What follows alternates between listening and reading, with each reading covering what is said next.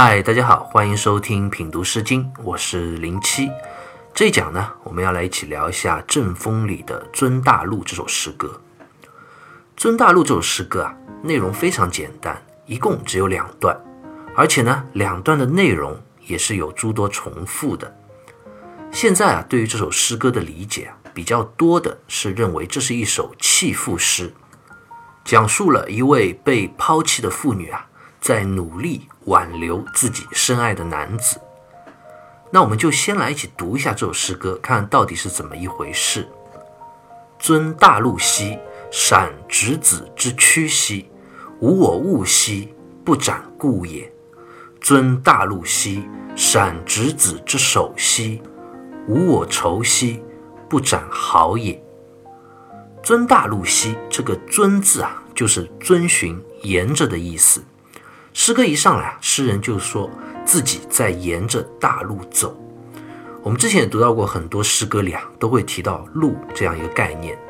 路是一个具有很明显意向性的词语，一般诗歌中啊有它的出现啊，多半就象征着一场别离。那这首诗歌也不例外，在这样一条大路上啊，一场别离的故事啊正在发生。闪执子之躯兮，闪这个字啊，是拉住、抓住的意思。躯呢，毛诗里就解释为袂，也就是指衣服的衣袖、袖口的意思。这句就讲诗人紧紧地抓住离人的袖子，意思是不舍得对方离去。诗人有可能在路上送对方远行，一送再送，却也始终不愿对方离自己而去。所以就拉住对方的衣袖，以表达心中的挽留之情。诗歌下一段讲到“闪执子之手兮”，这里呢就更进一步了，从拉住对方的衣袖到拉住对方的手，心中不舍之情啊，也从这一个细节的动作描写中表露无遗。诗人既然不舍得，也在拼命拉住对方挽留，当然。也要说出自己心中留恋不舍的心绪，去告诉对方，甚至去哀求对方。那诗歌接下来就是诗人在说话了。他说：“无我物兮，不斩故也。”无我物其实是用语上的一个倒装结构了，就是无物我。物就是讨厌之意，意思就讲你可千万不要讨厌嫌弃我。不斩故也。斩这个字啊，在《说文解字》里就解释为意之速也，本意呢是指速度很快、急速的意思，在这里呢就引申为快速离开之意。故这个字啊，就指过去的旧情。诗人在这里就在央求对方了，请你不要那么快的就离开啊，不要就这样忘却了、抛弃了我们曾经的旧情，就这样对我不管不顾、一走了之了。那诗歌的下一段。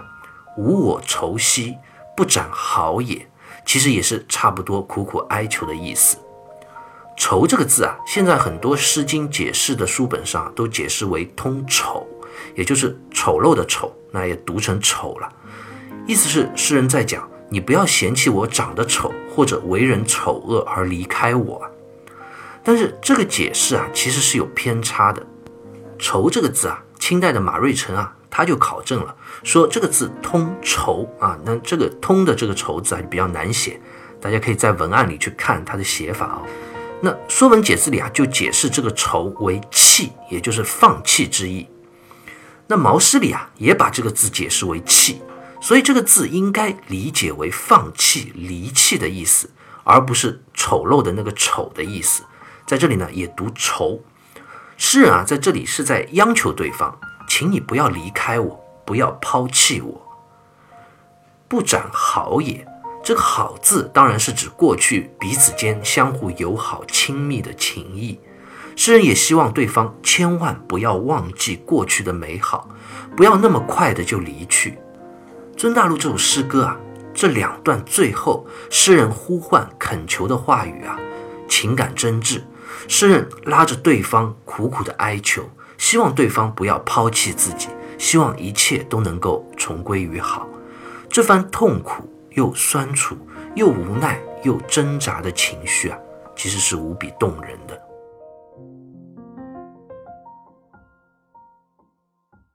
尊大陆这首诗歌啊内容实在太过于简单了。到这里啊我们就已经读完了。那这首诗歌可以说是无头无尾。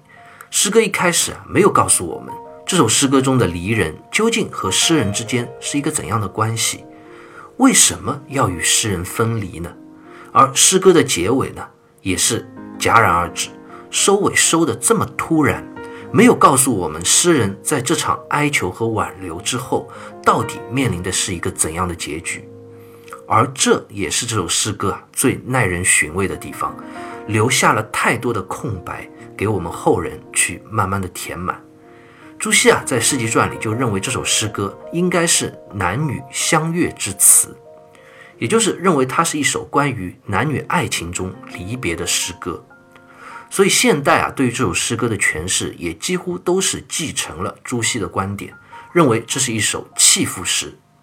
我想，我们仔细阅读这首诗歌之后啊，如果说它是一首爱人之间的离别诗，还是可以接受的；但如果要说它是一首弃妇诗的话，我倒也没从诗歌里看出非常明确的证据。因为诗歌的作者啊，也未必是个女孩子嘛，也有可能是一位男生在苦苦哀求挽留自己心爱的女子，这也未可知啊。所以。传统的礼教经常会把妇女的地位放得比较低，认为这是一首弃妇诗。但其实，在先秦时期啊，当时的社会风气还没有那么多的严格的礼教的约束，所以男子去哀求女子也是很有可能发生的。所以我们在品读这首诗歌的时候啊，也不一定要给它贴上一个弃妇诗的标签。另外啊，如果关于《尊大陆》这首诗歌，我们再仔细思考一下的话，其实可以问自己这样一个问题：我们知道《诗经》是被认为是孔子所编的。根据司马迁在《史记》里说啊，当时流传的诗歌啊有三千多首。那孔子呢，对这些诗歌进行了编定和挑选，最终啊删定了剩余的这三百零五篇。那问题就来了：如果你是孔子，你在那么多上千首的诗歌中，为什么要留下《尊大陆》这首诗歌呢？《尊大陆》这首诗歌如此的简单，完全没有描述出一个完整的故事情节，看上去就是没头没尾的。那编者如果是孔子的话，他居然没有将它删除掉，还把它保留了下来，他的用意又何在呢？其实这样的问题啊，大家可以在品读《诗经》里每一首诗歌的时候啊，都可以反问一下自己。其实有时候会很有意义，也会产生很多的思考。当然，最初编者的用意啊，我们现在已经不得而知了。但是啊，我们也可以从这首诗歌的特点来猜想一下。我这里呢，也分享一下我的理解。《尊大陆》这首诗歌啊，的确很简单，但却有一个非常特别的地方。全篇诗歌只是在描述一个情绪的片段，怎么样的一种情绪呢？那就是在爱情离别之时的央求挽留的情绪，而这份情绪却是如此的真实，这也是这首诗歌最动人之处。很多人会说啊，这首诗歌里的作者啊，在爱情里太过卑微了，何苦这样放低自己呢？去哀求对方挽留？那我想说这样话的人啊，可能没有真正的经历过爱情。当然，我们说，在一段感情中啊，两个人之间的关系啊，不可能永远是一个人显得很卑微的。那如果一直有一个人，他永远是处在一个很卑微的状态的话，这份感情也是不正常的。但是呢，在爱情的过程中啊，如果真的动了情的人，都会或多或少有过这样的一个情绪的片段，那就是曾经有这么一刻，为了某一个人而忘记了自己。甚至是再自私、再为自己考虑、再高傲的人，也因为爱情而放低了自己，甚至在某一刻丢掉了尊严。有的时候啊，深爱着对方，想做好多好多的事情，只是为了让对方能够开心的笑一下。这样沉醉在爱情里、迷失自己的状态啊，或许过后我们回头再去看，是挺傻的，但也是傻的可爱，因为这就是爱情的力量啊。也说明你曾经真正的付出过，爱过一个人。《罗密欧与朱丽叶》里啊，罗密欧他坠入爱河的时候啊，爱情就让他把自己放得很低很低。台词里啊就有一段在描述啊，因为当时朱丽叶只是跟他说了一句话而已，但是就这一句话，他就幸福的不得了了。他就说，他说话了啊，再说下去吧，光明的天使，因为我在这夜色之中仰视着你，就像一个尘世的凡人，张大了出神的眼睛。瞻望着一个伸着翅膀的天使，驾着白云缓缓地驰过了天空一样。这时候，朱丽叶在他眼中就是一位天使啊，而他呢，觉得自己只是一个普通的凡人，仰望他，赞美他，这就是爱情的魔力。那有人就要说了，男生央求女生放低自己的身份，这不叫卑微啊，其实那是忽悠，对吧？追求女生的忽悠很正常嘛，不丢人。那其实男女啊都一样。女生在追求男生，在挽留男生的时候啊，在爱情里放低自己，其实也没啥丢人的，因为这就是人之常情啊。我再举个例子，举个女生的例子，大家一定都知道张爱玲吧？她应该可以算得上是一代才女了吧？而且也算是独立而且有思想的女性吧。但是当她遇到胡兰成的时候，她也坠入爱河无法自拔了。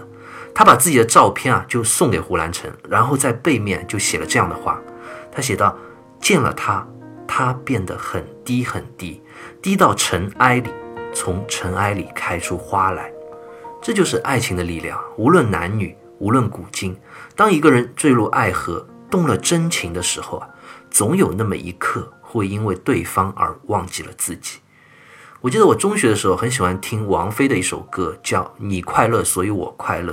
它是林夕填的词的，讲的就是一个人深陷爱情而失去自己的状态，情绪情感完全被自己所爱的人而牵动着，对方眼睛一红，他自己就好像整个天空都灰了一样，就好像世界末日来临了。这首歌有很多人喜欢，其实也正是因为它描写出了爱情中最真实的一种情绪状态。那类似这样的歌曲有很多很多，大家可以翻翻自己喜欢听的歌，里面肯定有很多是描写这种因为爱情而放低自己、迷失自己的状态。所以，我们现在再回过头来读尊大陆这首诗歌啊，就会觉得他写的很美。为什么美呢？因为诗歌里这份因为爱情而忘我的人性上真挚的一刻，动人无比。我们并不会觉得诗人有多卑微，有多失去尊严，因为爱情本身就是让人会变得卑微的。真的经历过爱情的人，谁又没有经历过那么一刻的卑微呢？人之为人啊，难免会有片刻的执念，难免会有片刻的迷失，而这样的执念和迷失，不也是人性中最美的一部分吗？因此啊，我想，或许正是因为这样一份真实的情感。也是让这首诗歌被编者留在《诗经》里，留给千年以后的我们来品读它的主要的缘故吧。好，关于《尊大陆》这首诗歌，我们就先聊到这里，下期再会。